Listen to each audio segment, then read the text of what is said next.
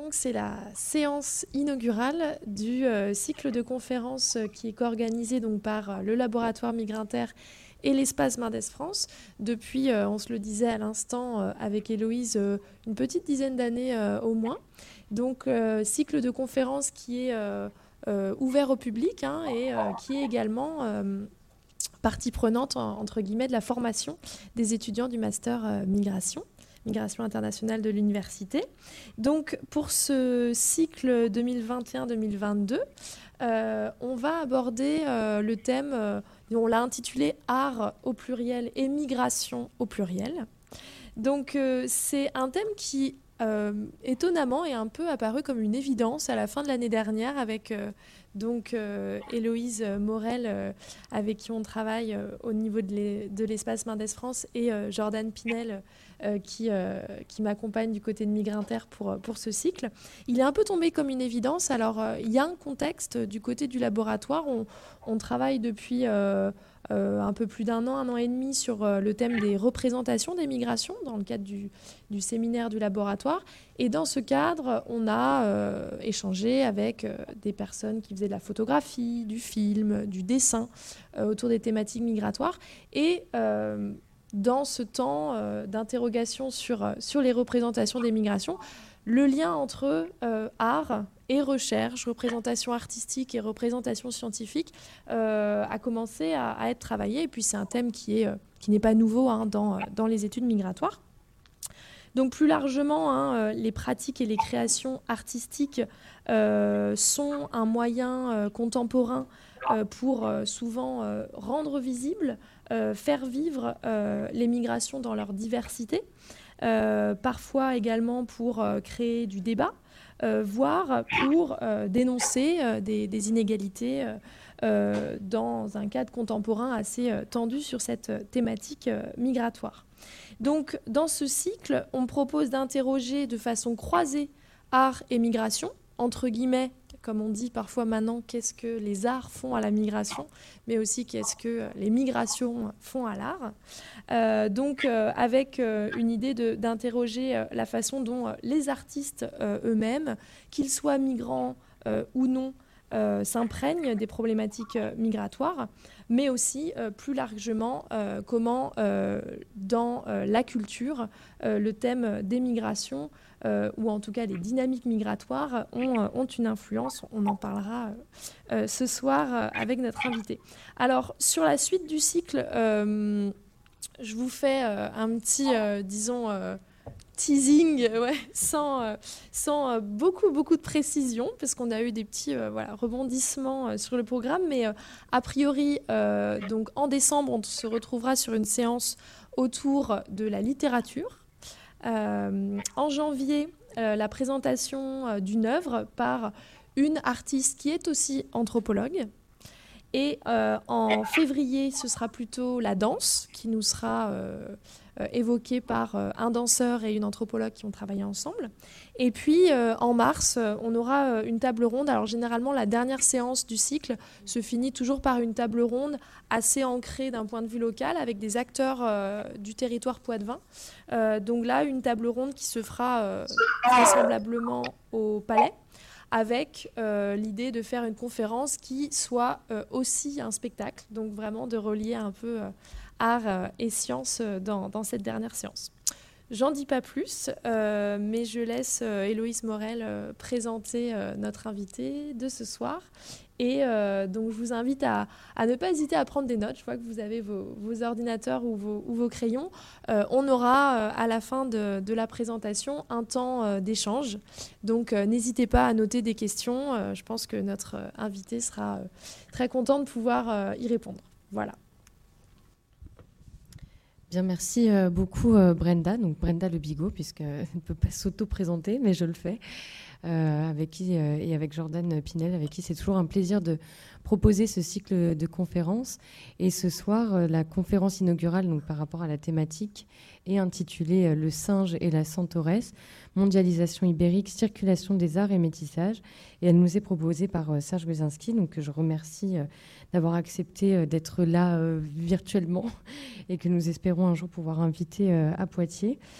donc, Serge Ozinski est directeur de recherche émérite du CNRS et directeur d'études à l'école des, des hautes études en sciences sociales.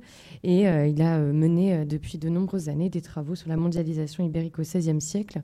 Et notamment, il a été un des historiens très importants sur l'histoire globale, l'histoire des circulations, et notamment en abordant euh, le, métissage. Donc je ne citerai euh, que seulement deux, deux livres.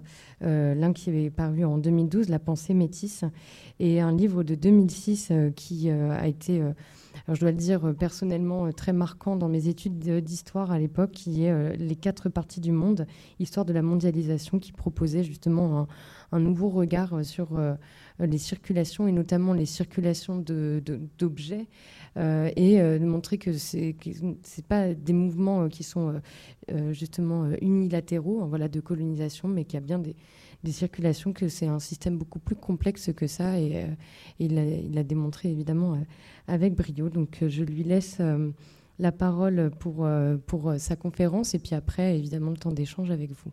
Merci. Je vous remercie à toutes les deux pour votre invitation. Super. C'est bon? Alors, je, regrette encore plus, évidemment, de ne pas pouvoir être euh, physiquement présent à Poitiers et, avec vous, euh, parce que euh, ce qui m'intéresse, c'est pas tant de, faire une conférence, sinon c'est après de pouvoir répondre aux questions et échanger avec vous et avec les étudiants. Alors, je vais, je vous avoue tout de suite que je ne vais, peut-être pas vous parler beaucoup du Saint-Gé de la Santorès parce que six mois sont passés. Et j'ai eu le privilège la semaine dernière d'assister à une cérémonie au musée du Quai Branly. Vous savez que c'est le grand musée des, on appelait des arts premiers à Paris. Cérémonie de restitution euh, au gouvernement du Bénin des trésors royaux d'Abomey. Qu'est-ce que ça veut dire? Ça veut dire que des pièces du musée euh, ont commencé une migration depuis Paris jusqu'à leur lieu d'origine, puisque ces pièces ont été pillées au cours de la colonisation française et que le gouvernement français en l'occurrence le président Macron, a décidé de rendre ces pièces à, leur, euh, non pas à leurs propriétaires, mais au territoire qui les a vus naître. Et je pense que ça peut être intéressant dans cette réflexion, euh, surtout qu'on veut ancrer dans le contemporain, de, parler de ces migrations d'objets qui vont de plus en plus nombreux parce que la France a décidé de rendre ce qui avait été mal acquis. Donc on va être de plus en plus devant cette problématique, non seulement de l'arrivée des objets des autres parties du monde, en France et dans nos musées, mais dans leur retour. Et leur retour est aussi compliqué, et sans doute beaucoup plus compliqué encore que leur arrivée pour les tous les types de problèmes que ça peut poser, euh, que ce soit des problèmes politiques, mais aussi euh, des problèmes par rapport à, ce qu'est un musée, à ce que peut être un musée en Afrique, à ce qu'est un musée en France. Alors, qui suis-je? On m'a présenté, je vais simplement euh, je suis un historien, pour moi, les, chiffres sont importants. Ça fait 50 ans que je travaille sur le Mexique et l'Amérique latine, donc euh, j'ai euh, une certaine expérience là-dessus. Et tout ce que je vais vous dire ce soir, ce sont, pas ce sont des idées d'historien. Et c'est ma manière de voir les choses et de travailler. Et je vais parfois peut-être vous choquer, je le regrette. Mais bon, si on m'a invité, c'est pour que je fasse part de mon expérience. Et en particulier, je vous le dis tout de suite, il y a deux, la question art, métissage, migration est une question passionnante. Simplement, il y a deux mots euh, que vous avez employés qui posent de très gros problèmes à l'historien, c'est le mot art et le mot culture. Je dis à l'historien, et je parle en tant qu'historien des débuts de l'époque moderne, c'est-à-dire quelqu'un qui travaille sur l'époque de la Renaissance, le XVIIe et XVIIIe siècle, et qui travaille essentiellement sur la colonisation espagnole et portugaise de l'Amérique et un petit peu de l'Afrique et de l'Asie. Alors, pourquoi ça m'intéresse de travailler cette période-là? C'est ce que moi j'ai appelé la, première mondialisation européenne, mondialisation ibérique, ibérique parce que ce sont les Portugais et les Espagnols qui la démarrent en quelque sorte. Euh, mondialisation, pourquoi? Parce que c'est la première fois que l'Europe, l'Afrique, l'Amérique, l'Asie entrent en relation et en relation continue. Ça, c'était extrêmement important. La mondialisation n'est pas la colonisation.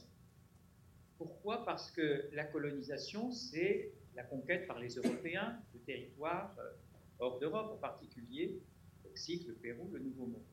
La mondialisation, elle implique toutes les puissances mondiales de l'époque.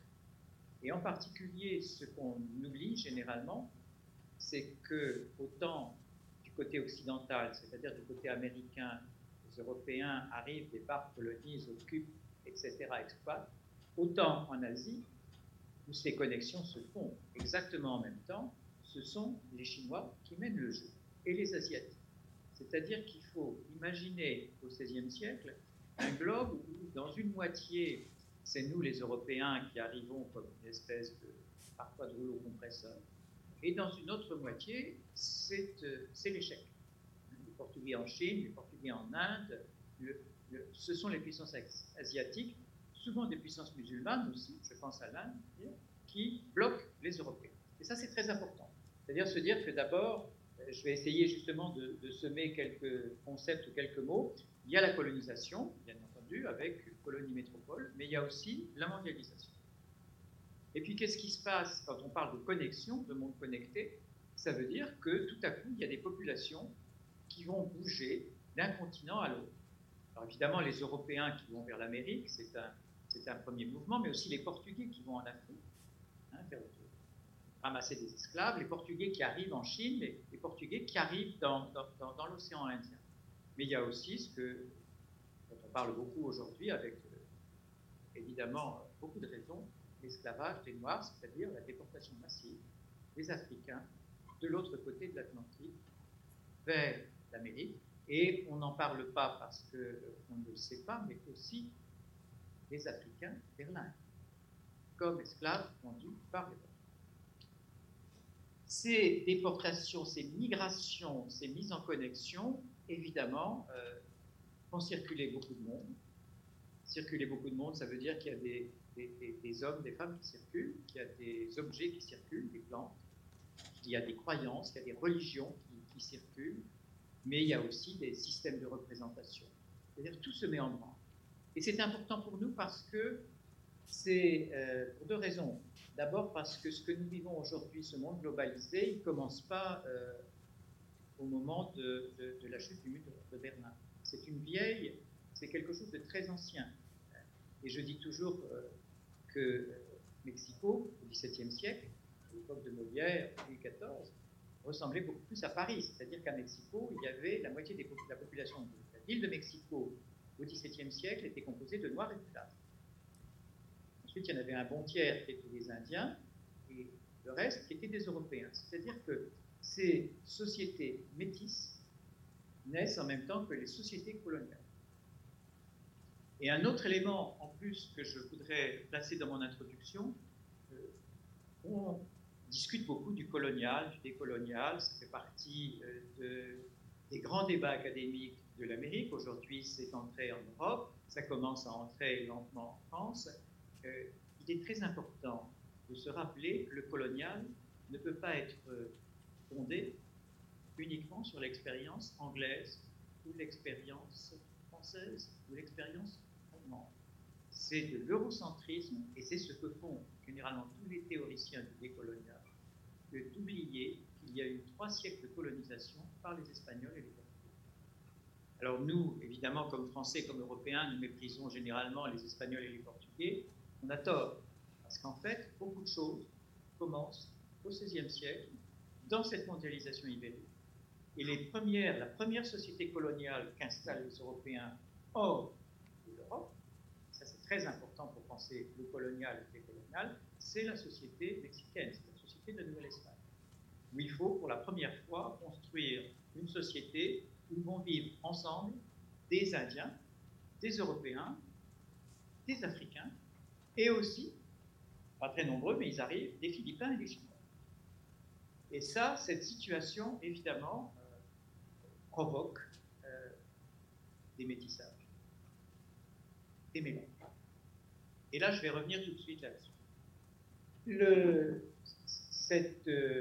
ce contexte de mondialisation, colonisation, métissage a bien entendu des répercussions considérables sur la vie de tous ces individus. Et euh, j'ajoute généralement, je suis désolé de mettre beaucoup de mots et, et on a aussi peu de temps, euh, c'est toujours dangereux de rentrer dans ces rhétoriques universitaires, mais j'emploie aussi le mot d'occidentalisation. Mais je vous expliquer tout de suite. Quand, quand les Espagnols arrivent en Amérique, au Pérou, au Mexique, évidemment, ils ont tendance à imposer l'espagnol, à hispaniser euh, les populations. Mais moi, je préfère parler d'occidentalisation. Je vais vous donner deux exemples qui sont importants euh, pour nous tous et même pour l'histoire de l'art. D'abord, le fait de représenter l'espace en trois dimensions. Ça n'est pas euh, une colonisation espagnole, ou c'est occidental, c'est européen. Le fait qu'on apprend aux Indiens à représenter les choses en trois dimensions, c'est l'occidentalisation. Autre forme d'occidentalisation, qui est une colonisation qu'on critique très peu et qui est pourtant irréversible, c'est nous avons imposé l'écriture alphabétique. Le quoi? C'est-à-dire toute la communication. Vous m'entendez encore? Oui. On n'a juste pas entendu le mot qui semblait important. Attends, redis. On n'a juste pas entendu le mot qui semblait important. L'écriture alphabétique, la révolution Ah. alphabétique. Merci. D'accord Qu'est-ce que parce que tout le système de communication euh, européen est fondé sur l'écrit. L'enregistrement euh, des biens, euh, la communication entre les personnes, et passer à l'écriture alphabétique, c'est comme aujourd'hui passer au monde numérique.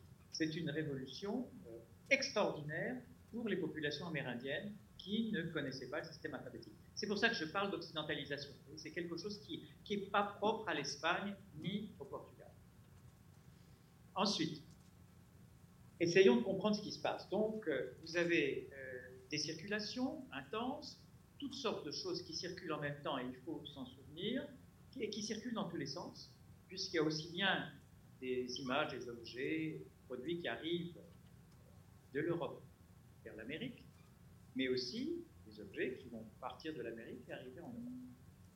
Ce qui nous donne un panorama extrêmement complexe.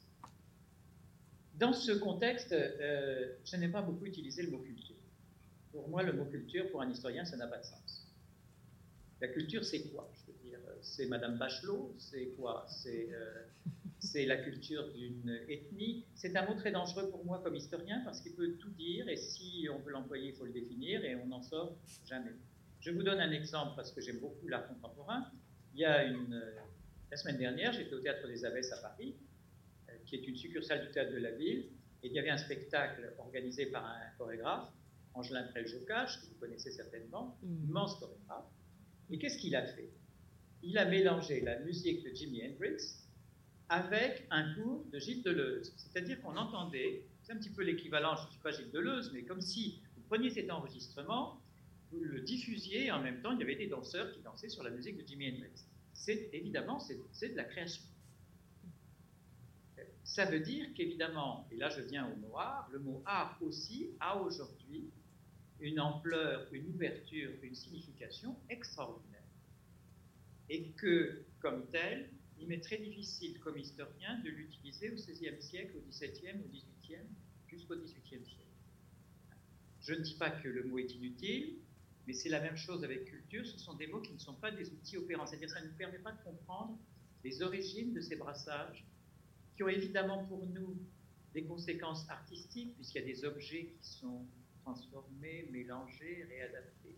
Simplement, si on, on pense en termes d'art, on ne peut rien comprendre. Explique tout de suite.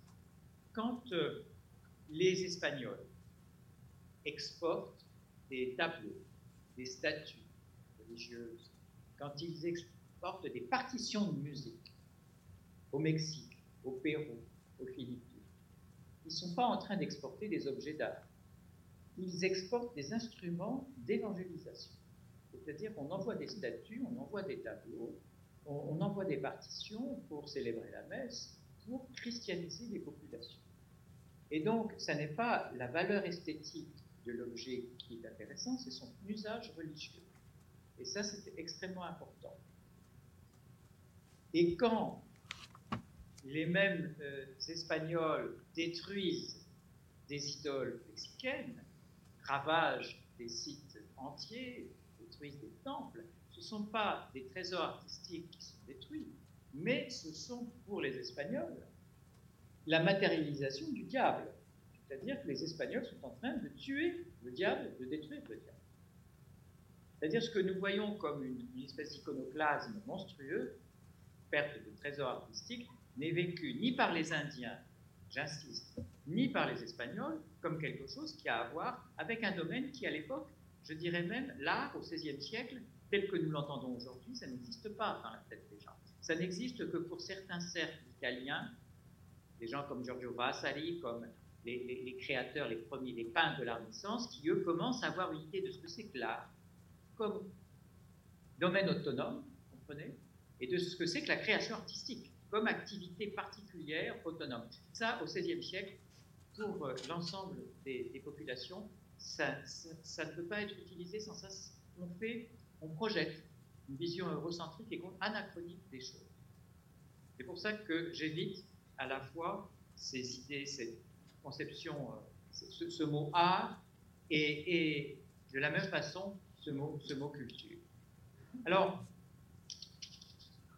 voyons un petit peu ce qui se passe, parce que ça, c'est. Euh, il se passe bien entendu des choses.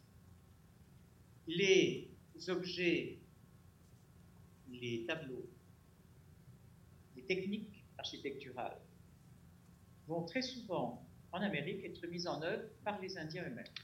Je m'explique. Quand on construit une église ou quand on construit un couvent euh, au Mexico, eh bien, euh, ce sont les Indiens qui construisent C'est-à-dire qu'ils apprennent à construire euh, selon les normes, selon les techniques européennes. Très vite, les Indiens vont produire des peintures de type européen, des statues. Et ça, c'est extrêmement important. C'est-à-dire que j'essaie à chaque fois de complexifier un petit peu ce qui se passe dans cette migration d'objets européens on n'est pas en train d'imposer des objets, des images européennes à des populations vaincues. Dans la plupart des cas, il y a immédiatement un phénomène, et ça c'est important, d'appropriation. D'appropriation parce que euh, la main-d'œuvre, les peintres, euh, les sculpteurs sont des sculpteurs vaincus. Et ils se l'approprient non pas pour euh, capturer des œuvres d'art, ou pour copier des œuvres d'art, mais parce qu'ils sont en train de construire leur propre christianisme indigène. Quand l'Indien a devant les yeux une statue espagnole, par exemple, ou andalouse, et qu'il la copie, il ne va pas exactement la copier. Il va copier quelque chose qu'il qu'il imagine dans sa tête.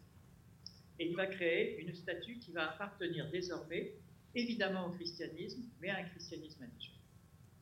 Donc, c'est, ce processus d'appropriation, il est euh, constant et il fait partie du métissage. Alors, métissage, dernier mot que, j'essaie de définir. Euh, le métissage aujourd'hui est généralement un mot qu'on n'emploie pas, qui est tabou. J'ai fait un livre qui, est sorti il y a quelques mois, Conversation avec un métis de la Nouvelle-Espagne.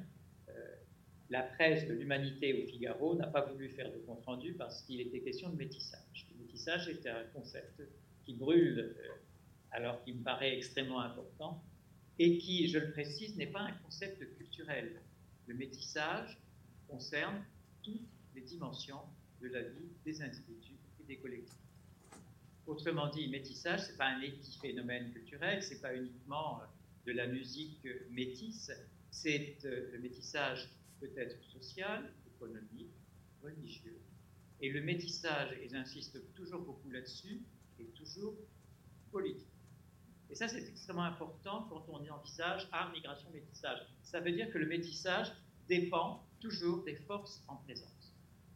C'est une alchimie entre des forces extérieures, des forces locales, et ces forces vont se mélanger en fonction du, toujours d'un rapport de force. C'est pour ça que les métissages sont fondamentaux, parce qu'ils sont toujours politiques. Et ils ne sont pas, comme on le croit, uniquement biologiques, ce à quoi on réduit les métissages la plupart du temps, ou culturels. Non, le métissage, c'est beaucoup plus sérieux. C'est-à-dire que les formes d'économie qui se développent en Amérique, dans le Nouveau Monde, en Amérique espagnole, sont des formes économiques, métisses. Les formes politiques et de gouvernement sont des formes métisses, pas uniquement les arts coloniaux, pas uniquement les églises, les statues, euh, les tableaux ou la musique. Donc, pensons à cette ce caractère omnivore du métissage, et qui existe évidemment depuis très longtemps, et depuis toujours pratiquement dans l'histoire de l'humanité, mais au XVIe siècle, pour la première fois, dans le métissage, on voit très nettement jouer ensemble des éléments africains, avec les Noirs qui arrivent comme esclaves, des éléments européens, avec les colonisateurs, les colons, des éléments amérindiens, évidemment, et des éléments asiatiques qui arrivent à travers le Pacifique. C'est pour ça que les métissages du XVIe siècle sont pour nous extrêmement intéressants. C'est parce qu'ils mettent en jeu pour la première fois, en même temps, et ça j'insiste sur ce en même temps, les quatre parties. Alors ça ne se passe pas en France, parce que la France est un pays périphérique au XVIe siècle, qui n'a pas beaucoup d'importance. Ça se passe dans l'Empire portugais, ça se passe dans l'Empire espagnol, et ça se passe aux frontières de tous ces empires qui reçoivent et qui euh, s'affrontent et affrontent cette pénétration européenne qui arrive en Afrique très violemment avec l'esclavage, qui arrive en Asie à travers des circuits commerciaux extrêmement importants, qui gèrent énormément d'argent, qui vont jusqu'au Moluques, et puis qui arrive en Amérique avec ce processus lui-même de colonisation. Alors, on a vu, on a vu ces objets, ces images européennes arriver de l'autre côté et être appropriées, mais beaucoup plus pour leur, dans ce cas-là, pour leurs valeurs religieuses utilisées dans, le sens d'objets religieux et d'objets qui sont des instruments ou bien d'évangélisation des Indiens ou bien de création d'un christianisme indigène qui prend ses distances par rapport à l'Église, mais il y a la circulation dans les autres côtés. C'est-à-dire qu'il y a l'arrivée en Europe des objets qui viennent du reste du monde. Et ça, c'est une question fondamentale parce que c'est une question qui est à l'origine d'une partie de, nos musées. Alors, qu'est-ce qui se passe quand ces objets arrivent? Sont-ils considérés, ces, objets que nous désignons comme des objets d'art, sont-ils désignés comme des objets d'art? Non. Il y a un mot qu'on emploie, deux mots, exotica et curiosa. C'est-à-dire que ces objets qui sont des objets africains, des objets chinois, des objets de l'Inde, péruviens, mexicains, sont estimés pour deux raisons.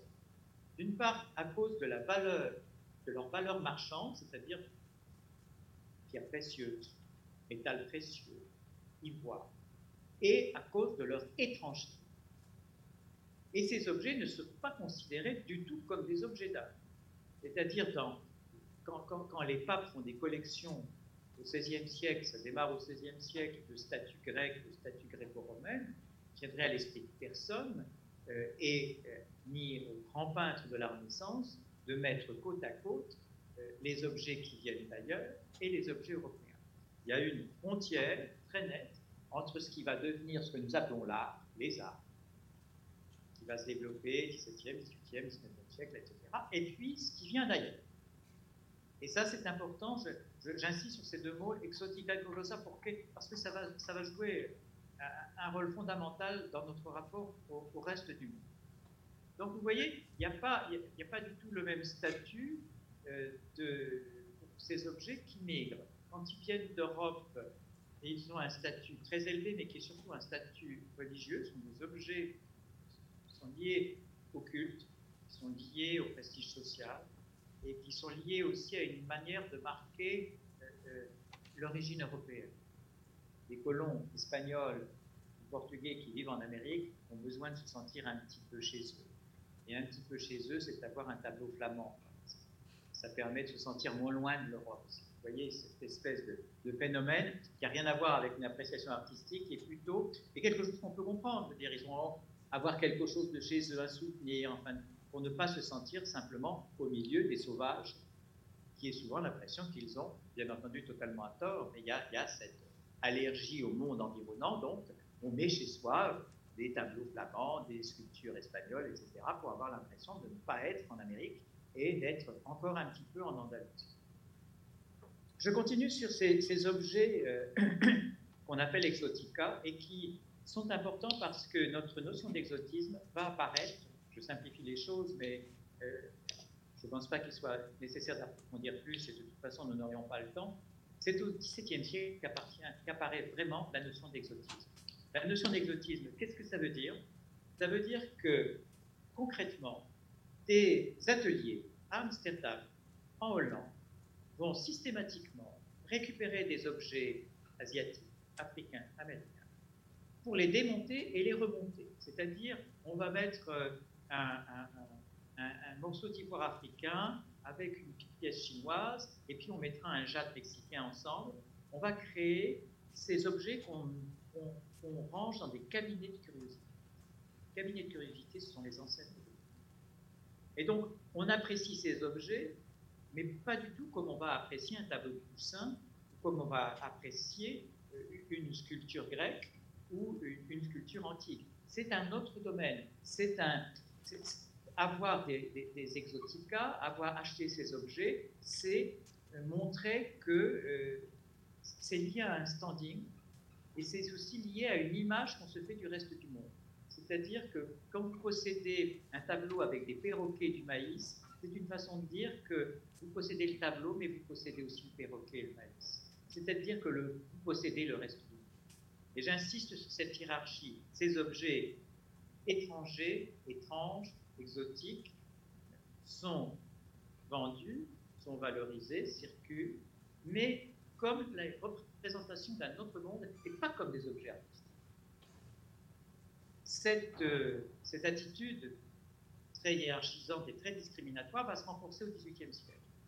Au XVIIIe siècle, un personnage parmi d'autres qui est très important, qui est un Allemand qui s'appelle Winkelmann, euh, met dans la tête des gens que le beau, c'est la statuaire C'est-à-dire que l'art, c'est ça. Et l'art, ça ne peut être que ça. Évidemment, dans ce cas-là, quand vous avez un, ivoire africain ou un masque africain, ou quand vous avez un, masque mexicain, ça n'a rien à voir avec la beauté Autrement dit, au XVIIIe siècle, la distance entre ces objets va s'augmenter considérablement. Et on va avoir le développement alors, de la notion d'art, mais cette notion d'art fondée sur des critères esthétiques, qui sont des critères que l'on projette ou que l'on tire de l'observation de l'art. L'art, c'est ça, et c'est pas autre chose. Et je vais faire référence à un film que connaissent peut-être pas les étudiants, mais qu'ils auraient intérêt à connaître, qui est euh, le triomphe de la volonté d'une dame très importante qui s'appelait Leni Riefenstahl, qui était la cinéaste de, Hitler. Voyez ce film et vous allez voir ce que c'est que la conception de l'art pour les fascistes. C'est l'art grec.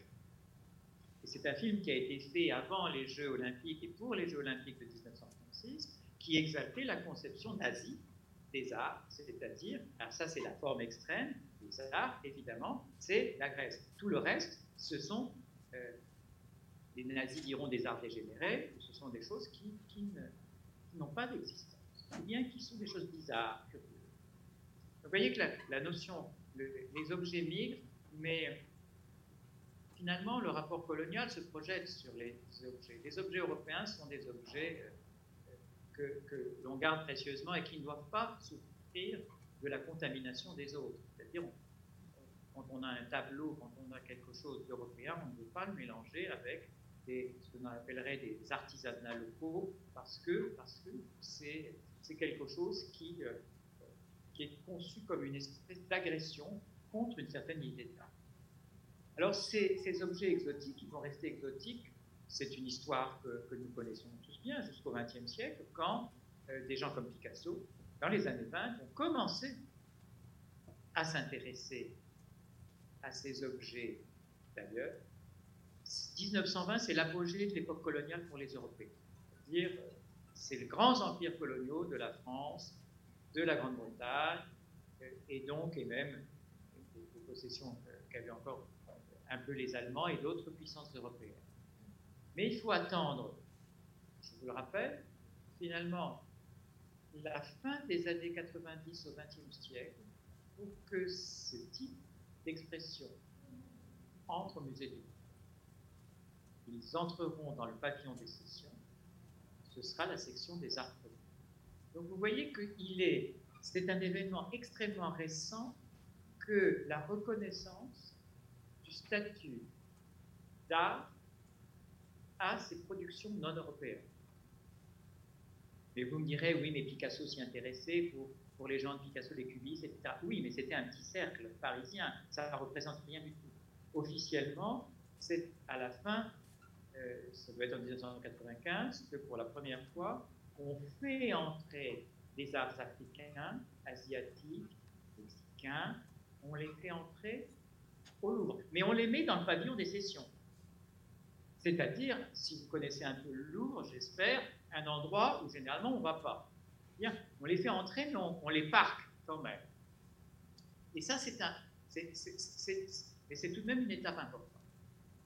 Et puis, en même temps, le président qui fait entrer ces pièces au Louvre et qui s'appelle Jacques Chirac décide de créer un musée, un musée avec lequel je travaille, qui est le musée du Quai Branly, qui va d'abord s'appeler le musée des arts premiers. Vous voyez aussi, c'est aussi intéressant. Finalement, là, on a, euh, non pas des migrations d'objets, mais des migrations de sens, parce que tout à coup, euh, on passe d'art premier et puis on les met au Louvre et ensuite on leur consacre un musée. Mais on leur consacre toujours un musée à part. Et là, il est intéressant de, de penser qu'il s'agit d'une expérience typiquement française. Si vous allez au Metropolitan Museum à New York, euh, les choses sont mélangées. C'est-à-dire, on, ne met pas les arts premiers dans un autre musée euh, loin du Louvre. On, a accepté de les traiter tous sur un plan d'égalité. En France, on n'en est, on est pas encore là. Et euh, j'ai personnellement travaillé avec le musée du Louvre, où j'ai organisé au début de, de ce millénaire un colloque qui s'appelait l'expérience métisse. Et on m'avait confié au Louvre euh, euh, le soin d'organiser un trajet à travers le musée du Louvre. Et un trajet où j'avais la charge de repérer des objets métis. Parce que le Louvre est rempli d'objets métis. Mais euh, ils ne sont jamais présentés comme des objets métis. Parce que les gens ne vont pas au Louvre pour voir des objets métis. Je vais vous donner un exemple. Dans un, une des salles du Louvre qui est consacrée à l'orfèvrerie parisienne du XVIe siècle, de la Renaissance, il y a un magnifique coffre. Ce coffre est un coffre qui a été fabriqué en Inde pour les portugais. C'est un objet, typiquement un objet métis. Sauf que ce coffre porte des ornements en argent qui ont été fabriqués à Paris. Pour les conservateurs du Louvre, qu'est-ce que ça devient? Ça devient un objet parisien du XVIe siècle et hop, pas de métissage. C'est-à-dire que les visiteurs qui sont devant ça voient un objet parisien, la Renaissance, le cœur de la France, Paris, etc., alors que l'essentiel de l'objet, un objet asiatique, métis, métis et portugais, et le Louvre est rempli de ce type d'objet. Et donc, on m'avait demandé justement de faire un parcours et d'aider le visiteur, justement. Il y avait à l'époque, j'avais fait ce petit on avait imprimé ce petit folietto justement avec des objets. Et il est certain que quand vous êtes devant un objet métis, c'est passionnant parce que vous vous trouvez devant des histoires différentes. Et c'est beaucoup plus intéressant pour le visiteur que d'être simplement devant une pièce d'orfèvrerie de, de, Paris au XVIe siècle. Qu'est-ce qu'on en a à foutre d'être devant une pièce d'orfèvrerie de Paris au XVIe siècle? Par contre, si vous arrivez à faire voir aux visiteurs que cette pièce est en fait un coffre d'ivoire qui vient de Ceylan, qui a été commandé par des marchands portugais, que le coffre a voyagé depuis Goa jusqu'à Lisbonne, et qu'ensuite le coffre voyagé jusqu'à Paris, et qu'ensuite un orfèvre parisien a travaillé le coffre. Vous avez là une histoire et vous avez votre sujet. Vous avez la migration d'objets et vous avez euh, ce, ce qui est aujourd'hui considéré comme, comme une œuvre et j'ai eu la chance de pouvoir aussi organiser au musée du Quai Branly en 2008 une exposition Planète Métis, parce que j'appartiens au conseil d'orientation de ce musée, j'ai toujours critiqué le musée. Le musée du Quai Branly nous présente des espèces de cultures pures, Afrique, Asie, Amérique, alors que les cultures se mélangent, les sociétés se mélangent toujours. Et donc, comme je, on m'avait dit, puisque tu n'es pas content avec ce que nous faisons, euh, on te donne carte blanche, tu fais une exposition.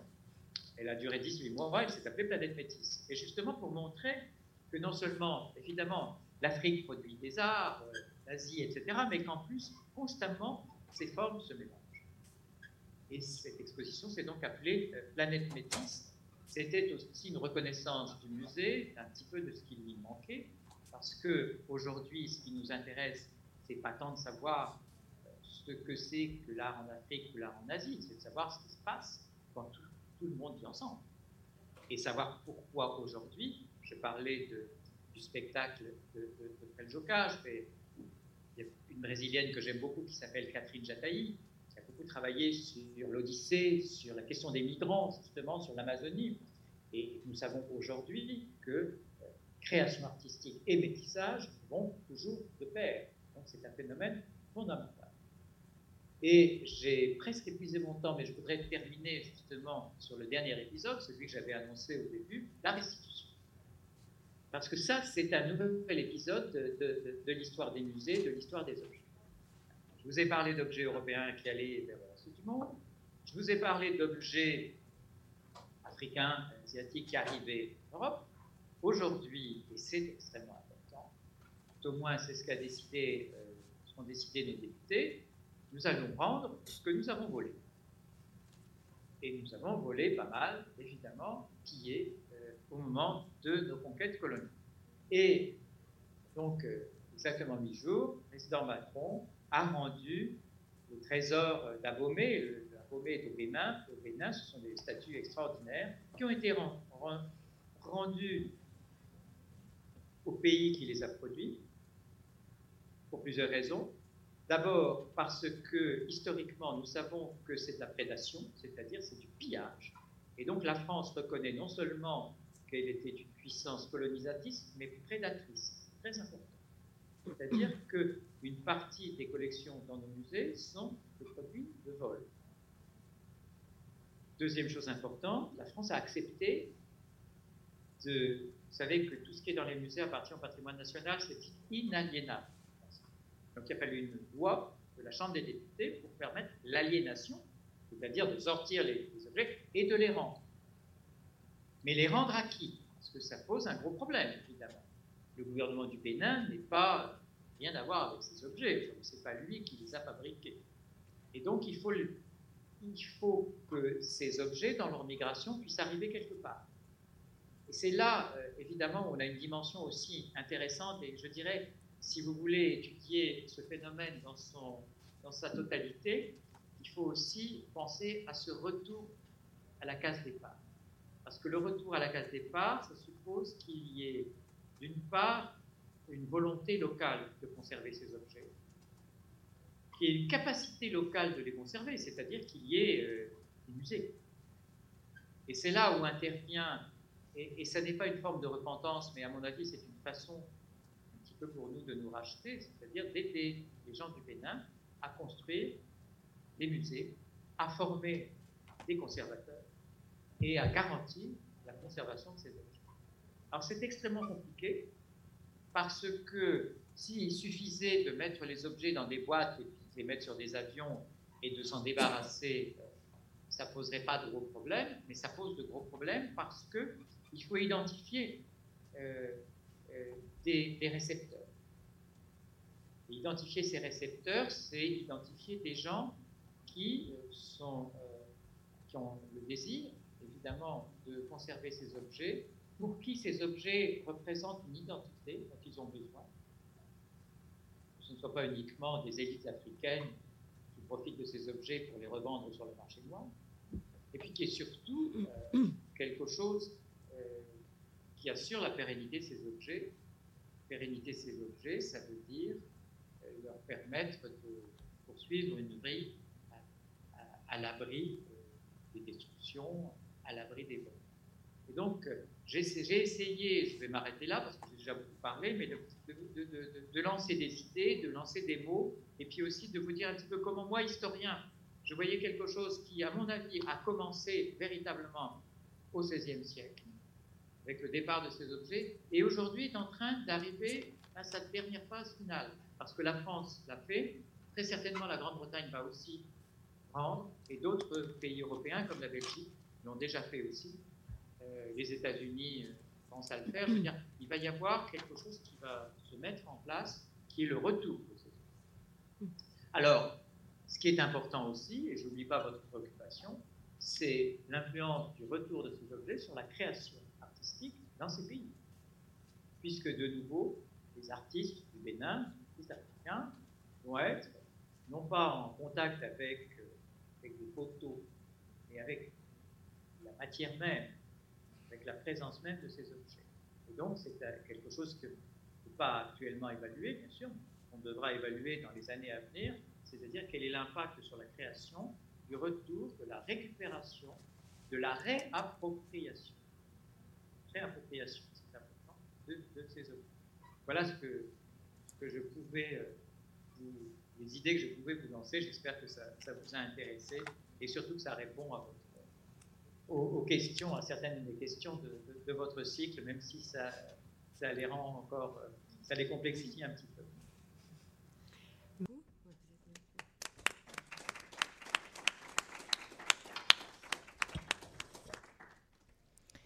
Merci. Euh, merci beaucoup pour cette présentation. Alors, évidemment, c'était ce qu'on attendait de la, complexité, puisqu'on on savait très bien que notre résumé de, présentation du cycle était, euh, avait besoin d'être euh, avant de passer la parole à la salle, moi j'avais une question sur donc parler du métissage évidemment des objets est-ce qu'il y a aussi une. Alors, comment on peut qualifier les personnes qui les font des artisans? On dirait ça, voilà. Euh, est-ce qu'il y a une circulation aussi de, des personnes qui iraient, euh, entre guillemets, se former à des techniques spécifiques ou non pour créer ces objets? Alors, je vais vous donner deux, exemples. Deux, exemples. D'abord, il y a, il y a un certain nombre de peintres européens, dès le XVIe siècle, qui ne trouvent pas à gagner leur vie en Europe, qui traversent l'Atlantique et qui vont de l'autre côté. Et ça, c'est un phénomène extrêmement intéressant parce que ce sont les premières migrations d'artistes européens en Amérique. Quand je parle du Mexique, pour moi, c'est l'Amérique. Hein. Pour moi, le mot Amérique, c'est tout le continent depuis le Canada jusqu'au sud. Donc on a des peintres, des sculpteurs, des musiciens et des écrivains aussi. Et donc, ils sont amenés à créer, produire des œuvres dans un cadre absolument différent. C'est un cadre mexicain, péruvien, peut être un cadre brésilien. Et donc, il y a ça. Et puis, il y a de l'autre côté, c'est un autre exemple extrême, mais je le choisis pour sa valeur extrême et pédagogique, il y a les esclaves noirs que les Portugais vont chercher en Afrique pour produire des objets d'ivoire à Lisbonne. C'est-à-dire que au lieu d'aller chercher les objets en Afrique, on fait venir des artisans africains, on les parque, ils sont esclaves, prisonniers, et ils travaillent à Lisbonne. Et Lisbonne, à partir de là, va inonder le marché européen d'exotica, c'est-à-dire des, représentations, des cornes, toute une série d'objets, des gobelets en ivoire, etc., qui sont faits, qui sont apparemment, qui sont africains, mais qui sont déjà faits en Europe. Et ça, c'est extrêmement moderne aussi. C'est-à-dire, cette main-d'œuvre, évidemment, elle est africaine, mais les modèles sont européens et, tout le système d'exploitation, c'est-à-dire le modèle qu'on donne, l'ouvrier l'artisan qu'on surveille, ensuite l'objet qu'on va exporter, tout ça se fait à Lisbonne. Voilà, d'une façon, c'est beaucoup plus complexe, mais je pense que voilà deux cas qui sont intéressants à étudier en eux-mêmes. Eh, bonjour, moi, c'est Béranger. Je suis étudiant en Master 1 Migration internationale. Je tenais d'abord à remercier euh, le conférencier pour son intervention, qui me va tout droit au cœur. Déjà, euh, à travers son intervention, euh, nous qui sommes africains, qui avons vécu en Afrique, on comprend davantage qu'on a une culture qui est propre à nous, qu'on a eu depuis des siècles depuis la colonisation, euh, pour certaines personnes qui ne le savaient pas, je crois qu'ils ont entendu, cela. Ça me va tout droit au cœur. Alors ma question, euh, elle repose dans le fait que les objets ont été euh, déportés, je peux le dire ainsi pour peser mes mots, en France. Et s'il y a une opportunité de ramener ces objets, je crois bien que le Bénin est un État, puisque nous sommes dans le cadre du Bénin, le Bénin est un État souverain, puisque ces objets, avant de venir en France, ont existé au Bénin et ils n'ont pas été dérobés. Et pourquoi pour les ramener? On trouve que le Bénin n'est pas capable de conserver ses, ressources. Si je me base sur le cas des migrants, lorsque les migrants euh, qu'on appelle des migrants irréguliers, par exemple, arrivent en France. Lorsqu'on organise les retours des migrants, on ne se dit pas, bon, est-ce que le pays est capable de les réintégrer, de les réinsérer On s'est content uniquement de les ramener. Pourquoi? Lorsqu'il s'agit des objets qui appartiennent au Bénin, euh, il y a cette polémique qui se pose. C'est juste une préoccupation, en fait. Merci. Est-ce que vous pouvez me répéter la question? Parce que le, micro. Euh, oui. Alors, euh, bah, d'abord, il y avait des remerciements. Et euh, ensuite, euh, la question euh, était un petit peu dans ce, paradoxe de pourquoi, quand il s'agit de, ramener des objets qui ont été volés et qui appartenaient au Bénin, on se pose la question de la capacité du Bénin de les accueillir, mais quand il s'agit de, de, ramener des migrants de la France vers ces territoires africains, on ne se pose pas la question de est-ce que le Bénin peut les accueillir. Voilà. Bon, vous avez, je, vais, répondre à cette question. Euh, encore une fois, euh, j'en ai pas parlé, mais c'est évident. Euh, si le président Macron a restitué ses objets, c'est pas parce qu'il s'intéresse particulièrement à l'art africain. C'est un geste politique qui fait partie des rapports politiques, non pas avec les Africains, mais avec les élites africaines, c'est-à-dire avec les gouvernements de, ce qu'on appelle la France-Afrique. Et donc, euh, nous ne devons pas être dupes. Il y a à la fois quelque chose qui se passe de musée à musée, mais en même temps, et j'ai assisté au discours du président Macron qui faisait de ce discours déjà un peu un discours de campagne électorale.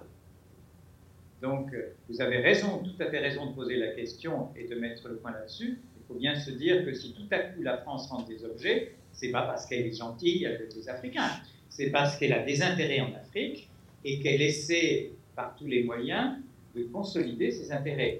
Alors il se fait que le geste, je le trouve absolument juste, mais en même temps, il y a cette dimension politique. Et puis, euh, la question qui se pose aussi, quand même, c'est de savoir à qui on restitue les objets. C'est-à-dire qu'il ne faudrait pas que les gens qui reçoivent les objets en fassent une propriété privée. La France rend ses trésors au Bénin, ne rend pas aux la classe politique qui actuellement a le pouvoir au Bénin. Et ça, c'est très difficile. C'est très difficile pour la raison que je viens de dire, parce qu'il y a à la fois une question qui me paraît tout à fait normale de poser, mais en même temps, tout ça est complètement brouillé par le fait qu'on est dans un jeu politique où il y a des intérêts qui n'ont rien à voir avec ces objets et qui sont évidemment à la fois les intérêts de certains gouvernements politiques en Afrique et avant tout les intérêts de la France dans cette partie du monde. vous savez, il se passe beaucoup de choses dans cette partie de l'Afrique la lutte contre le terrorisme, les engagements de la France. Donc il faut garder cette complexité euh, euh, sous les yeux et savoir que euh, ces gestes, évidemment, ne, sont pas des gestes désintéressés et ne peuvent pas être des gestes désintéressés et qu'évidemment on traite beaucoup mieux des objets que des êtres humains. je, suis tout à fait d'accord avec vous, mais il est important, à mon avis, de, de, discuter justement cette euh, nouvelle phase, je l'ai dit, parce qu'elle pourrait faire croire aux Français que nous sommes en train d'effacer euh, deux siècles de colonisation euh, très facilement. Bon, on rend les objets, après tout, pour la majorité des Français, les arts d'abommer, dire ça n'est pas déchirant de se priver de ces statuts puisqu'ils n'en ont jamais entendu parler. Donc ça aussi, c'est c'est quelque chose qu'il faut avoir en tête et c'est aux étudiants, c'est à vous justement de, lutter pour que les choses ne soient pas systématiquement récupérées. Bonsoir, vous m'entendez bien? Euh, Ouais, il faut que je vienne à côté du micro. Bonsoir, vous m'entendez? Vous entends très mal avec le. Ou alors venez, venez à la table, peut-être, et puis qu'on vous passe le micro. Désolé, je suis Bonsoir. C'est mieux? Enlevez votre masque aussi. non, non, désolé, mais bon. Je vais faire abstraction, c'est pas grave. euh, j'avais deux questions. Bonsoir, je, suis Jordan Pinel. Vous n'avez pas vu mon visage. Je, suis co-organisateur avec Brenda Lebigo et, Louise Morel. Je vous remercie pour cette euh, intervention très intéressante. Et j'avais deux questions. Euh, la première, ce serait pour revenir sur l'Amérique du Sud que vous avez commencé à aborder. Je voulais savoir si on avait des exemples de retour d'œuvres depuis la péninsule ibérique et dans quelles circonstances. Euh, et ma deuxième question, c'est sur justement le retour des œuvres dans le pays d'origine. Est-ce qu'on a du coup des exemples de retour de manière plus large euh, ailleurs que cet exemple très récent du, Bénin euh, depuis la France? Et quels changements on observe dans la muséologie et dans la mise en avant de ces œuvres? Est-ce qu'on les considère dans le pays d'origine comme des œuvres d'art ou alors comme une forme d'art premier avec du coup une certaine conception à l'occidental de, de, culture pure que vous avez utilisée? Voilà. Merci. Non, d'autres questions. Alors, je vais vous répondre. Je ne vais pas vous répondre pour l'Amérique du Sud parce que je vais vous parler du Mexique et pour moi, le Mexique, c'est l'Amérique du Nord. Contrairement à ce que les pensent les Français. Alors, il y a eu déjà des restitutions, en particulier le pape, euh, un des papes, a, rendu un manuscrit mexicain extrêmement précieux aux Mexicains. Euh, mais il l'a fait pour d'autres raisons, parce que ce manuscrit n'avait pas été publié, etc. Il avait été, par divers circuits, offert euh, au Vatican. Et donc là, c'était beaucoup plus. c'est au moment euh, de, la reconnaissance du culte de la Vierge de Guadalupe, de festivités, etc. C'est un geste beaucoup plus religieux, c'est-à-dire une façon d'intégrer, euh, montrer que l'Église peut être présente partout. Et donc, il y, a ça. Euh, autre restitution, cette fois-ci absolument de l'ordre de la piraterie. Un manuscrit mexicain important a été pillé, a été volé les années 80 à la Bibliothèque nationale à Paris. C'est un Mexicain qui est venu le consulter, il a rendu la boîte, la boîte était vide. Euh, la chef de salle, qui était une dame qui n'a pas regardé ce qu'il y avait dans la boîte, et puis le manuscrit est parti au Mexique. Et le Mexique, le, manuscrit est toujours au Mexique. Et donc là, vous avez une forme de restitution. Euh, alors, le Mexicain a dit, mais attention, les Français l'ont volé, etc. au 19e siècle, donc c'est normal. Et euh, ça a brouillé les relations pendant une dizaine d'années entre la France et le Mexique. La question n'est toujours pas réglée. La question n'est toujours pas réglée en raison du fait que, surtout du geste qui a été commis, mais surtout par le fait, comme pour les trésors d'Abomey, que c'est un patrimoine inaliénable. Donc, pour le rendre aliénable, c'est une procédure extrêmement complexe. Le, le cas d'Abomey est le premier. Il y a d'autres dossiers, en particulier le Mali. Pour la Côte d'Ivoire, des dossiers qui sont en cours. Alors, c'est long, parce que, je le répète, euh, il faut aider aussi euh, ces pays-là à, ouvrir des musées, les construire et à former le personnel. Et donc, c'est pour ça qu'on ne peut pas euh, se débarrasser des objets du jour au lendemain. Tout de même, du côté du corps des, musées, des conservateurs, il y a un sérieux scientifique extrêmement fort, et donc il faut du temps pour inventer des musées africains, il faut du temps surtout former euh, des Africains qui viennent en stage à Paris, et c'est quelque chose qui est en train de se faire. Euh, c'est quelque chose de, progressif, se fera euh, certainement dans les années qui viennent de plus en plus rapidement. Et puis il faut faire le dossier. C'est-à-dire que pour pouvoir aliéner l'objet, c'est-à-dire le rendre, il faut prouver le pillage. S'il a été offert par un gouvernement, s'il a été acheté il n'y a pas de raison de restitution. C'est-à-dire c'est très difficile. Quand je dis qu'il n'y a pas de raison, pour nous, moralement, euh, nous voudrions évidemment que les, Africains puissent récupérer leurs trésors et leurs arts. Simplement, euh, nous avons des voix, il y a une chambre des députés, pour que euh, la pièce revienne, il faut qu'il y ait vote à l'Assemblée. Pour qu'il y ait vote à l'Assemblée, il faut convaincre les députés. Pour les trésors d'Abomey, il y a eu unanimité. Hein, l'extrême gauche à l'extrême droite, tout le monde a approuvé la restitution. Donc, euh, il faut vraiment armer un dossier extrêmement fort et extrêmement complexe. Alors, le statut, finalement, pour répondre à une dernière question qui est aussi importante, alors c'est très ambigu parce que au début, on parlait d'art premier. Et puis après, euh, très vite, les gens du musée ont compris qu'art premier, euh, il y avait quelque chose qui ne marchait pas. Donc, le musée du Quai Branly est considéré comme un, musée d'art. Ce sont des arts à même titre que n'importe quelle œuvre du et euh, cette euh, identité du musée a été renforcée avec la décision de conserver le musée de l'homme. Ce sont le musée de l'homme qui est en face, qui aurait dû disparaître, hein, puisque si on a fait le musée du Quai c'était pour remplacer le musée de l'homme. Et comment En France, on ne remplace pas les choses qu'on accumule. On a gardé le musée de l'homme. Donc, le musée de l'homme, c'est vraiment l'aspect ethnographique, ethnique, biologique, etc., physique, alors que là, c'est la dimension art. Et aujourd'hui, ça pose plus de problème. Je veux dire, un chef-d'œuvre africain est l'équivalent d'un chef-d'œuvre grec. Et, et, ça, c'est une chose qui est acceptée partout sur la planète. De même qu'il y a eu beaucoup à Branly le dialogue entre l'art contemporain et ses formes d'art. Donc, les, mentalités ont progressé énormément ces dernières années. Maintenant, le problème se pose toujours quand on parle de restitution. Parce que qu'est-ce qu'on restitue? On ne restitue pas au Bénin, et je reprends les paroles de Macron, ce pas des œuvres d'art, on restitue des marqueurs d'identité. On restitue des mémoires.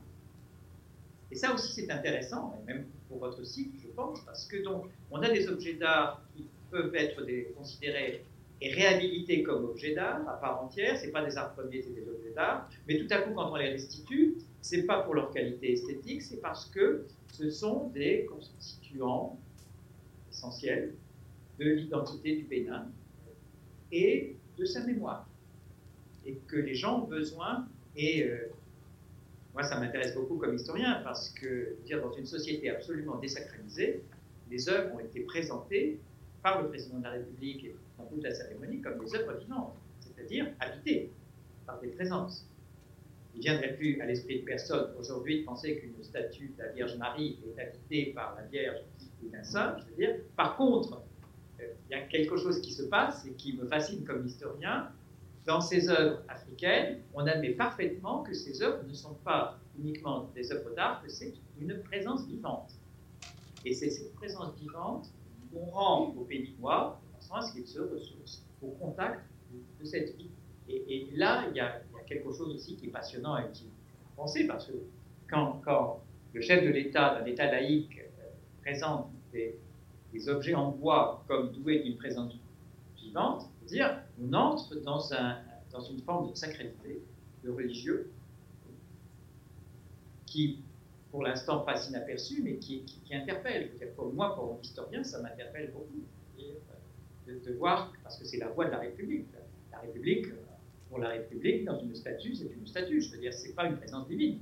Et là, le président rend ces objets parce qu'il rend cette présence aux, aux gens du C'est aussi intéressant quand on pense en termes de diversité et de capacité d'une pensée euh, française occidentale rationnelle à rentrer dans des autres mondes au moment même où elle se, déchristianise de l'autre côté.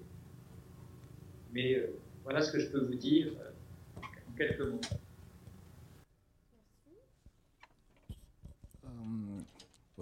bonsoir.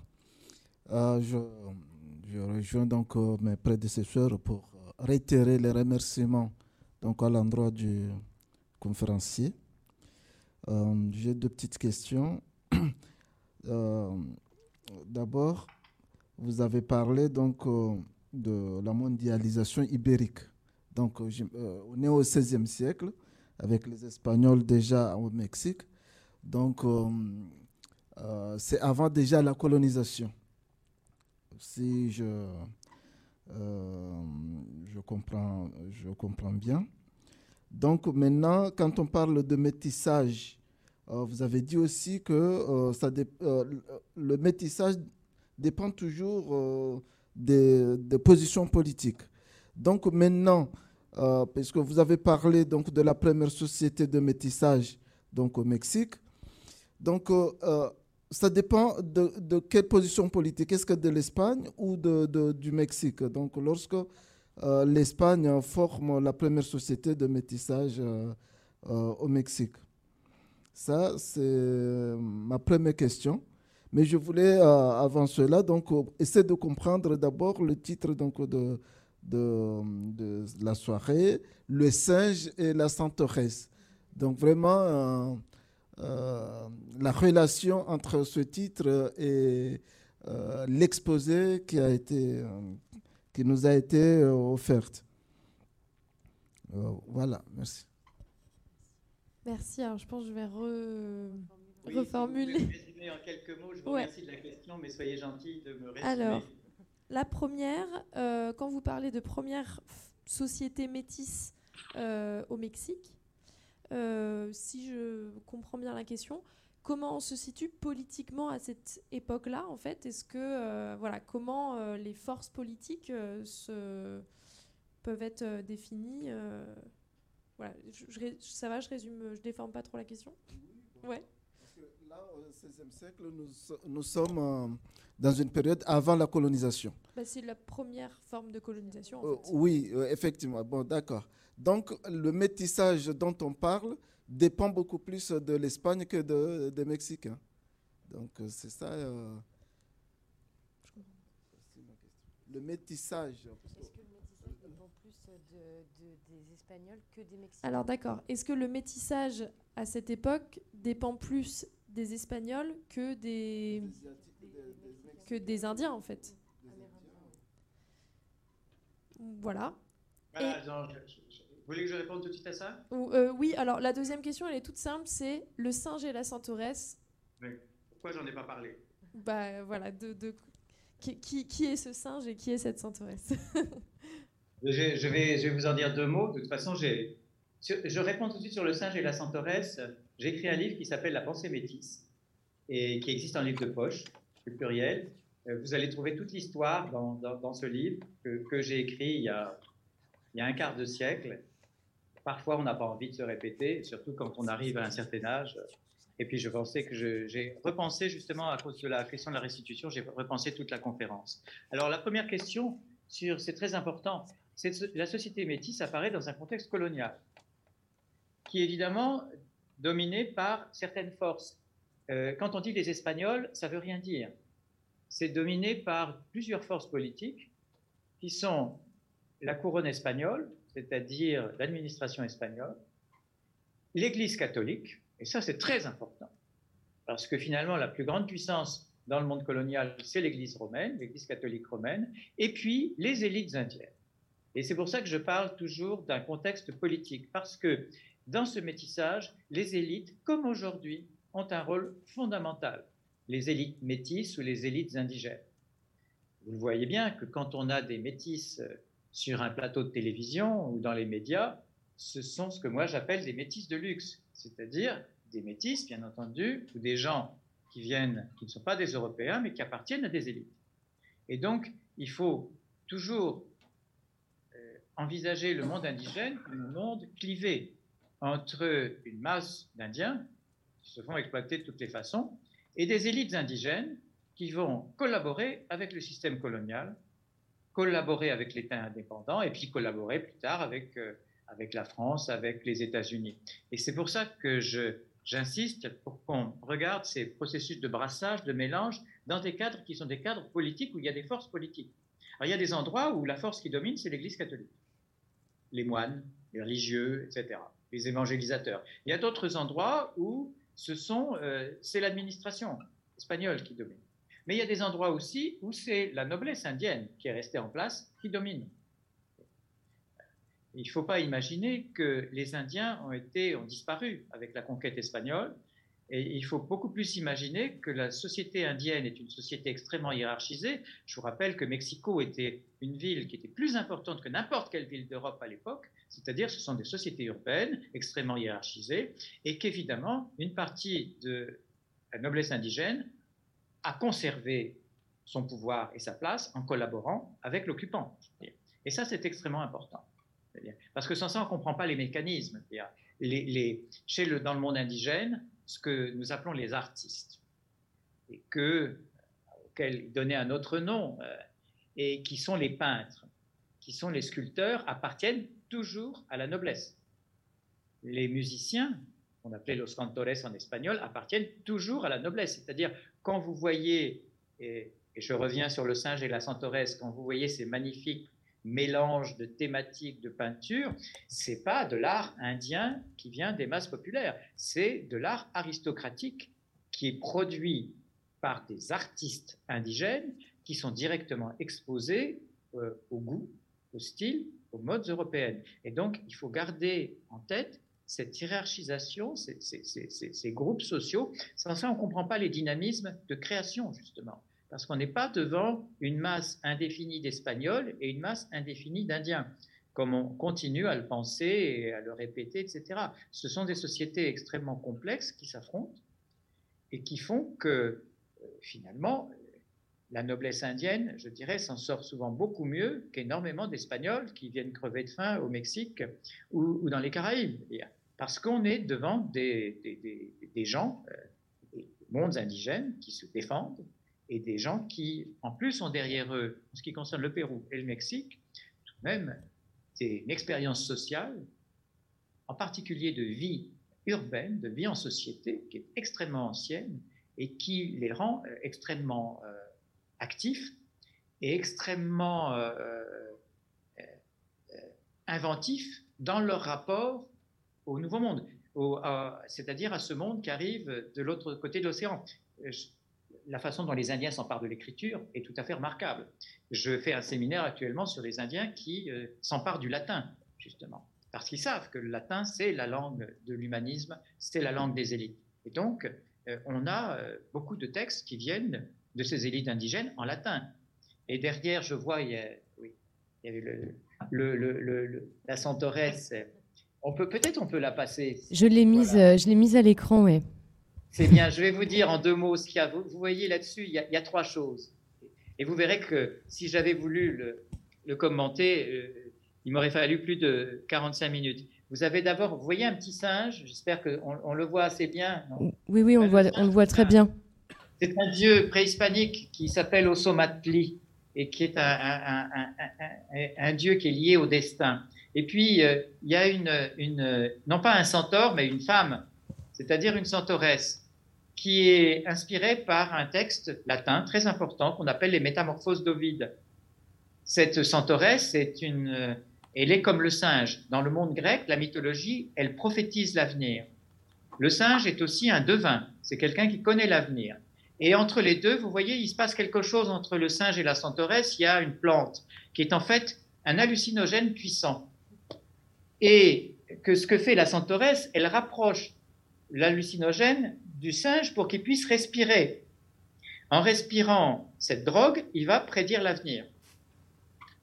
Alors, c'était beaucoup plus complexe, mais tout de suite, et je m'arrête là, vous voyez bien qu'il y a un dialogue instauré par des peintres indiens entre la mythologie gréco-romaine et la mythologie indienne.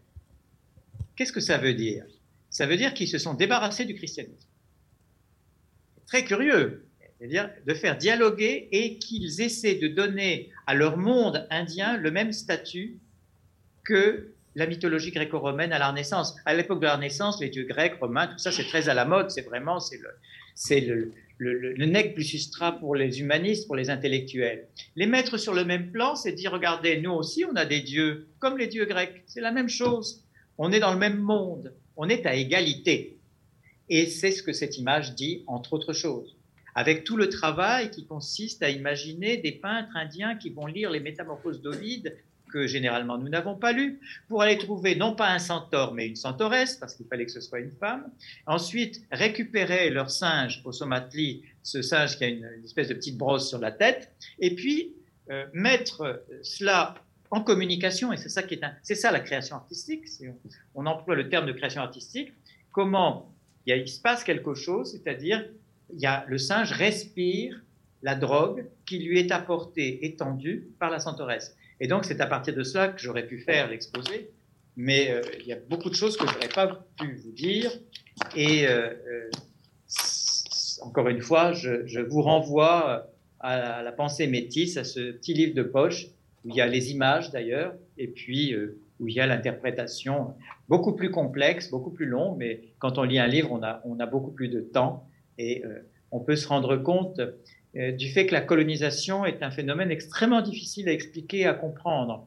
C'est pas un phénomène euh, blanc et noir, dire, et que les populations colonisées sont souvent absolument capables de se défendre, et non seulement de défendre, mais de s'approprier des formes qui ont été imposées, et à partir de là, d'inventer, d'innover. C'est ça qui, évidemment, c'est, je suis, je pense, absolument dans votre sujet. Cette capacité d'innovation liée à la migration, liée au métissage, et qui fait que aujourd'hui c'est quelque chose d'absolument essentiel à rappeler quand on pense aux monstres qui risquent de s'emparer de notre pays. Bonsoir, merci euh, pour l'intervention. Euh, moi, j'ai une question, je ne sais pas très bien comment la formuler. Euh, pour revenir à la thématique de la restitution et de la mémoire, ces dernières années, on observe aussi une certaine restitution de l'espace. je pense aux, statues qui sont détruites ou, ou démontées dans, certaines villes aux États-Unis ou euh, dans les anciens ports négriers du Royaume-Uni comme Bristol, euh, où euh, donc on détruit, des statues qui, sont, qui représentent soit des, négociants, des, participants à la traite négrière. et bon, donc pour les détracteurs de cette pratique, c'est aussi, c'est aussi une destruction de l'art, de l'histoire ou de la culture. Et on observe bien que c'est un, dans ces espaces-là, c'est un, un clash des mémoires qui s'opèrent autour de, l'art, des représentations et des représentations aussi qu'on se fait de l'art et de la culture. Et euh, ma question, elle est peut-être très vaste et, peut-être même trop floue. Euh, comment on peut réconcilier euh, dans ces contextes-là ces différentes mémoires qui véritablement clashent dans, dans l'espace public? Merci. Alors. Non, j'ai pu capter. Ok, super. Je, pense que je ne me trompe pas. Non, vous avez tout à fait raison de, poser la question. Euh, je vais répondre d'une façon absolument corporatiste. Pas élitiste, mais corporatiste. La décision, c'est une décision qui doit venir des spécialistes, c'est-à-dire des historiens. Et pas des masses médias, pas des journalistes. Parce que l'histoire est extrêmement complexe et les 95% de la population n'ont aucune connaissance historique et encore moins de connaissances historiques sur des mondes lointains comme l'Amérique latine. Et là, je, revendique beaucoup cela. Je pense que euh, euh, je n'irai pas voir un médecin. Quand, je suis malade, je vais voir un médecin parce que je sais qu'il a des savoirs, qu'il a des techniques, etc. Et j'ai confiance parce qu'il a étudié. Je pense que la première chose à faire, c'est s'en remettre à des historiens. Pas des historiens euh, de télévision ou des, des Stéphane Bern ou ce genre de créatures, je veux dire, mais des historiens qui ont travaillé là-dessus. C'est la première chose. Deuxième chose, euh, on s'apercevra après systématiquement que euh, les réponses ne sont pas simples, parce que nous vivons au mieux sur des clichés, et des clichés qui sont toujours dualistes. Pendant longtemps, dans l'Espagne de Franco, mais même dans l'Europe, je veux dire, les bons, c'était les colonisateurs, civilisateurs, et les autres, c'était des sauvages. Renverser la chose, euh, pourquoi pas? Et c'est peut-être mieux, moralement. Mais ça ne donne aucune connaissance du passé, donc aucune expérience. Et nous vivons aujourd'hui, c'est le troisième point, dans une époque absolument amnésique. Je parlais avec euh, l'une euh, des personnes qui m'a invité. vous avez organisé aujourd'hui quelque chose sur la commune et, s'est aperçu que la plupart des étudiants n'avaient aucune idée de ce que c'était que la commune. Euh, il y a un phénomène, une déperdition culturelle, intellectuelle très forte en France et en Europe par rapport au passé, c'est-à-dire un passé qui commencerait vers 45, euh, la Deuxième Guerre mondiale, et qui fait que le, passé précédent euh, est ignoré à mon avis, avant de prendre des décisions d'enlever la statue de Colbert, de brûler la statue de Christophe Colomb, il est absolument nécessaire que les gens s'informent. S'informent et, fassent l'effort. Il faut faire un effort. C'est trop facile de détruire une statue. C'est beaucoup plus difficile et en même temps, c'est très facile d'aller sur Internet et de lire et de savoir ce qui se passe et d'essayer de comprendre ce qui se passe. Et je pense que c'est une forme de paresse, malheureusement, et que si on enlève ces traces du passé, on pourra même plus en discuter.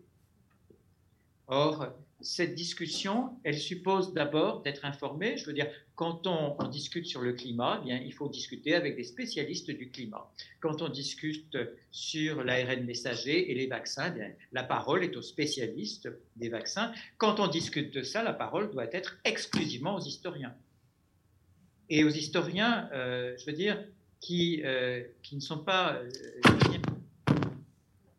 historiens de télévision, je veux dire. Ce ne sont pas des, historiens de, table ronde, des gens qui ont travaillé et qui ont un avis qu'on peut ne pas partager. Mais euh, je peux vous dire que autour de moi, des gens qui travaillent sur cette colonisation sur l'Amérique latine, on est sidéré de la bêtise de nos contemporains et de l'ignorance. Et en particulier en France, je veux dire. Moi, je suis assez désespéré. Ça fait, euh, je travaille depuis 50 ans sur le Mexique. Ça fait à peu près 35 euh, ans que j'écris des livres. La connaissance des Français sur l'Amérique latine et sur la colonisation de la conquête du Mexique, non seulement n'a pas augmenté, mais est inférieure à celle que on avait en, 1992. En 1992, on a fêté, euh, comme vous le savez, justement, le quatrième, 1492, cinquième centenaire de la découverte de l'Amérique. Et puis, euh, actuellement, on fête, ou on ne célèbre pas, on ne fête pas, mais on déplore la conquête du Mexique en 1521, encore une fois 500 ans. Or, le niveau de connaissance de, de la classe moyenne, des gens qui lisaient les livres, était bien plus élevé en 92 qu'aujourd'hui. Il y a une amnésie et il y a une déperdition d'informations et de savoir. Et c'est ça, euh, surtout, qui, est, euh, qui, à mon avis, est préoccupant. Et encore une fois, je reviens, j'insiste sur le, le, droit et le privilège que doivent avoir les spécialistes de parler de ce dont ils ont travaillé, je veux dire, et non pas de laisser s'emparer, de laisser aux, aux médias, aux réseaux sociaux s'emparer de ces choses-là parce que on a quelque chose qui correspond à n'importe quoi et certainement pas cet effort mental qui consiste à, revenir, à peser le pour et le contre et à apprendre quelque chose.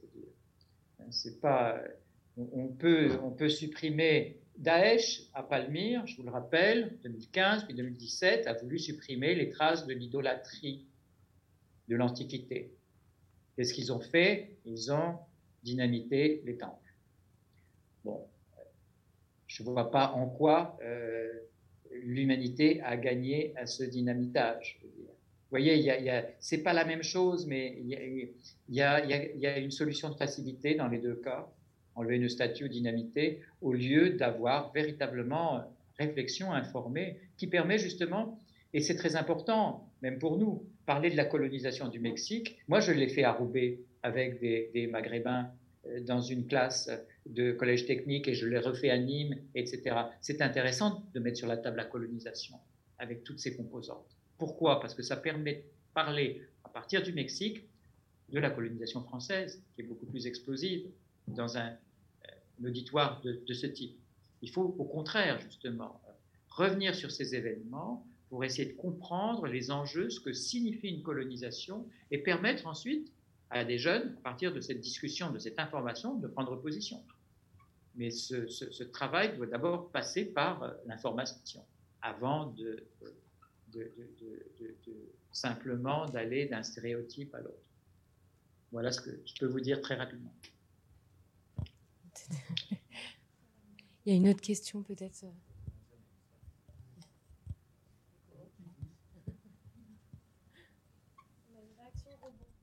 Merci. Oui, c'est désolé, je m'accapare le micro. C'est juste pour rebondir.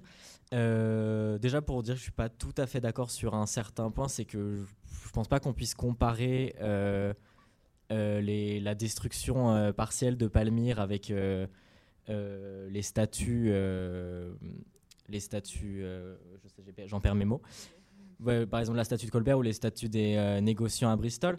Mais surtout, je ne je veux pas commencer un débat là-dessus. Surtout, je m'interroge, il y a beaucoup, parce qu'on ne parle pas forcément de détruire. Par exemple, il y a beaucoup de, personnes, et notamment une auteure que j'admire beaucoup, Chimamanda Ngozi et Adichie, qui parle justement qu'on pourrait, plutôt que laisser ces statues dans l'espace public et qui créent une fracture, les installer dans des musées et qui là pourrait être un espace justement pour euh, informer, éduquer, ce que ne font pas du coup en fait les statuts dans l'espace public.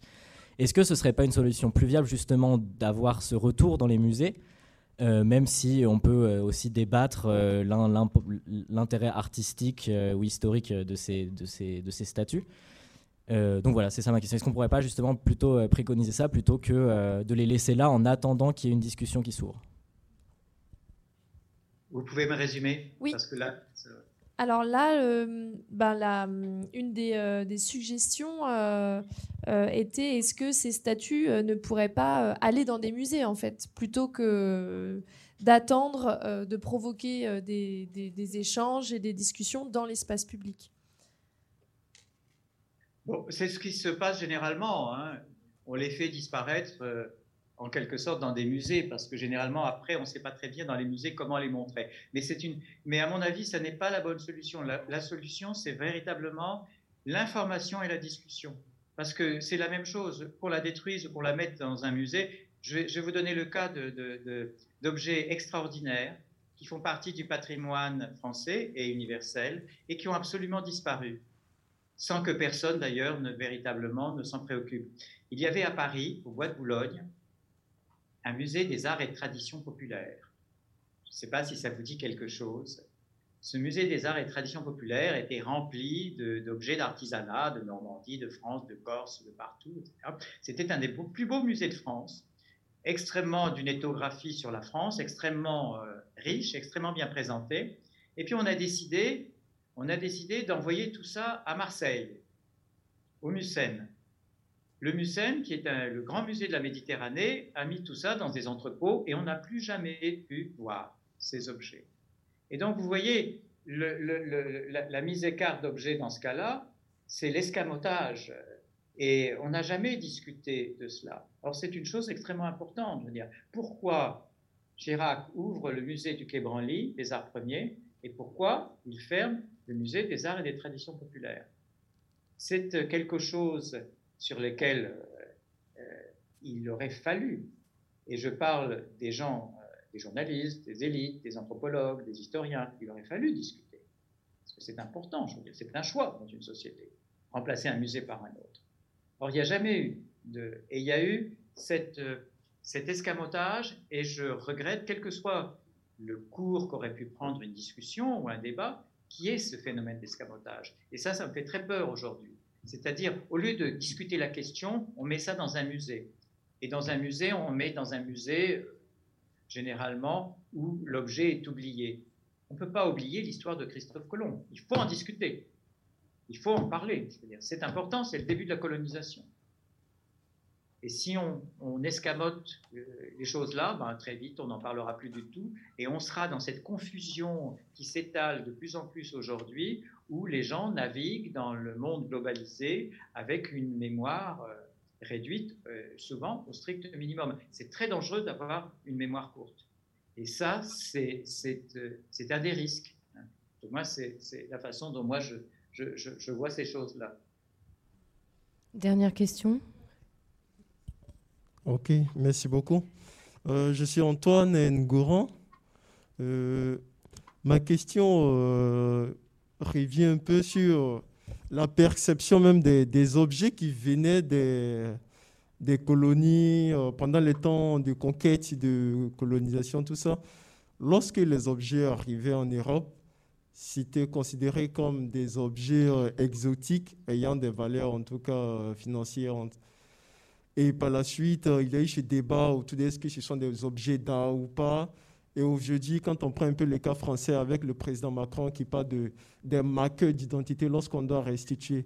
Donc vous, en tant qu'historien, comment, que pensez-vous de, de, ce débat, de ce dialogue, de, des notions autour de l'objet artistique de, objets exotiques, d'art, de marqueurs d'identité, on voit ici qu'il y a, selon les contextes et selon euh, les circonstances, il y a une euh, appréciation du même objet, au fait. En tant qu'historien, que pensez-vous de cette construction des sens autour d'un même objet? Je vais me résumer, soyez gentil. Alors, euh, qu'est-ce que, en tant qu'historien, vous pensez de euh, cette, euh, cette transformation en fait de la perception d'un même objet en euh, objet exotique, puis éventuellement en objet d'art, puis éventuellement en marqueur d'identité. Voilà, selon, en fonction des contextes.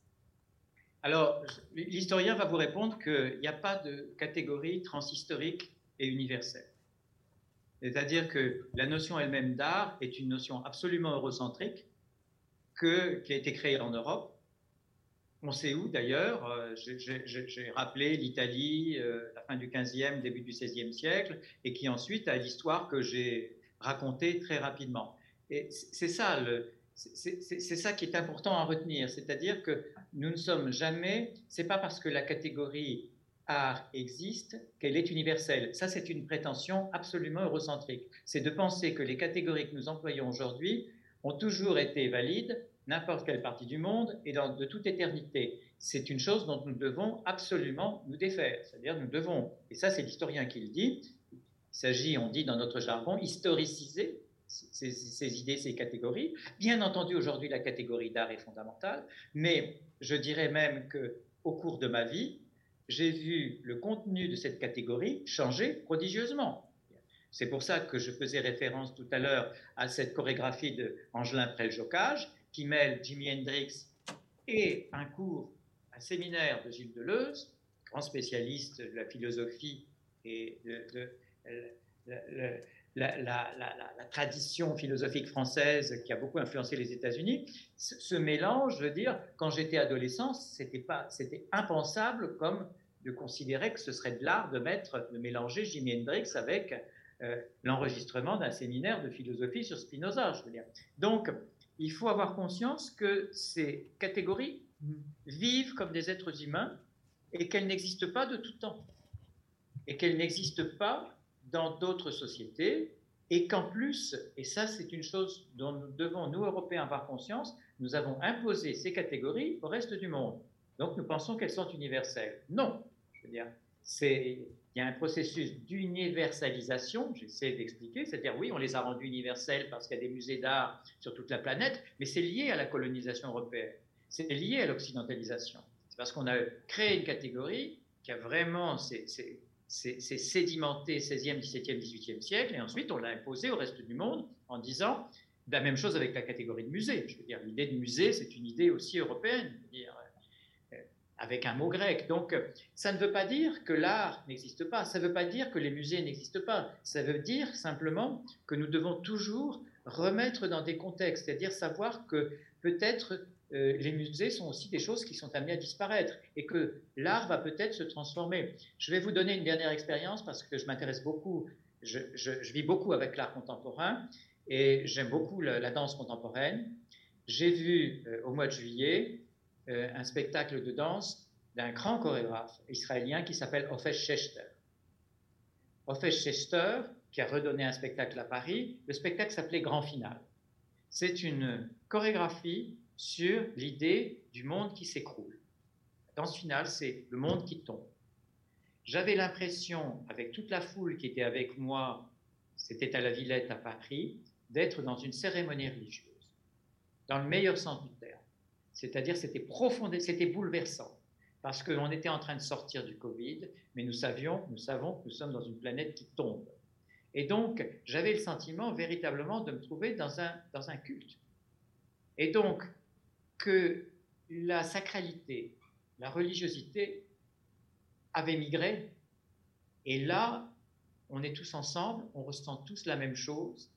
Et euh, le, deuxième spectacle que j'ai vu toujours au Festschechter, à la fin du spectacle, il y a un danseur qui est descendu parmi le public, c'était au théâtre du Châtelet, et qui s'est mis à embrasser les gens. deuxième danseur a fait la même chose. Et toute la troupe est descendue et s'est mise à embrasser les gens. Évidemment, c'est un geste de sortie, puisque vous savez qu'il ne faut pas se toucher, etc c'était absolument bouleversant. On est dans du religieux. Et là, je suis très embêté, c'est une forme d'art, bien entendu, mais ça va beaucoup plus loin, c'est métaphysique, je veux dire.